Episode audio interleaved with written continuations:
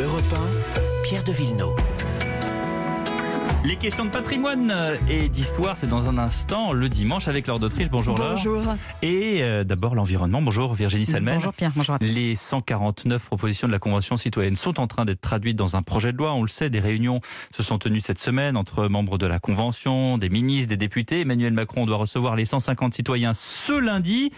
Commence à y voir un peu plus clair hein, dans les idées qui, elles, seront retenues. Oui, d'ailleurs, il ne reste plus que 146 propositions. Vous le savez, puisque Ouais. vous vous souvenez que le président de la République avait posé trois jokers. Il ne voulait pas limiter la vitesse à 110 km/h sur autoroute, pas question, ni taxer à 4% les dividendes des actionnaires des entreprises, ni réécrire la Constitution pour placer l'environnement au-dessus des autres valeurs de la République. Il en reste donc 146, dont une partie seulement, 40%, sera traduite dans ce projet de loi qui est en cours d'écriture.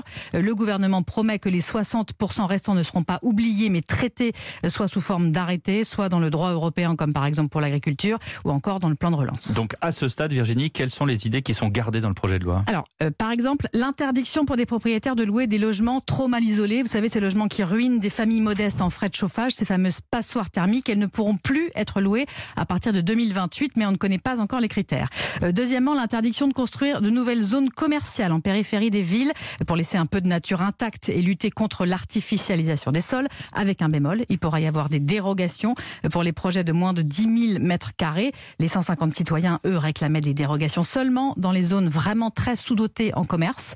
Euh, instaurer une consigne pour les bouteilles en verre Ah, d'ici bien. 5 ans, voilà. Mm. Et puis généraliser à toute la France les bas tarifs pratiqués sur les billets de train par certaines régions. Ça touche surtout les TER. Et quelles sont les mesures phares sur lesquelles le gouvernement ne s'est pas encore engagé? Eh bien, plusieurs mesures justement explosives ne sont pas tranchées. Euh, Par exemple, pas d'obligation pour les propriétaires d'appartements ou de maisons de faire rénover leur logement d'ici 20 ans, avec aide de l'État pour les plus modestes, comme le demandaient les citoyens. Euh, Pas d'interdiction de la publicité sur les produits les plus polluants, comme les SUV ou bien encore les produits alimentaires les plus mauvais pour la santé. Euh, Pas de réduction de l'usage des pesticides de 50% d'ici 2025. Le gouvernement a rejeté la mesure avec l'argument que la réduction figure dans le plan éco-phyto. Oui, sauf que ce plan pour l'instant ne fonctionne hein. L'utilisation des pesticides est en hausse très nette ces dernières années. C'est un projet de loi donc encore soumis à des modifications pendant les mois qui viennent et on a hâte d'entendre ce que le président de la République dira aux 150 citoyens qu'il reçoit demain. Merci Virginie Salmen.